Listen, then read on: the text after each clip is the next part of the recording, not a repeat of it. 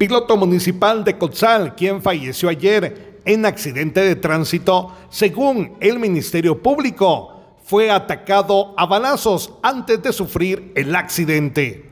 El piloto de la municipalidad de Cotzal, Milton Esaú Toma, fue atacado a balazos antes de sufrir un accidente en la comunidad de Cajichay de Cotzal Quiché, donde falleció, confirma el Ministerio Público luego de realizar la autopsia respectiva. Se investiga el caso. Hay una persona que sobrevivió en el incidente, quien podría ser la pieza clave para esclarecer lo ocurrido. El vehículo de reciente modelo involucrado en el hecho es propiedad de la municipalidad de Cotzal.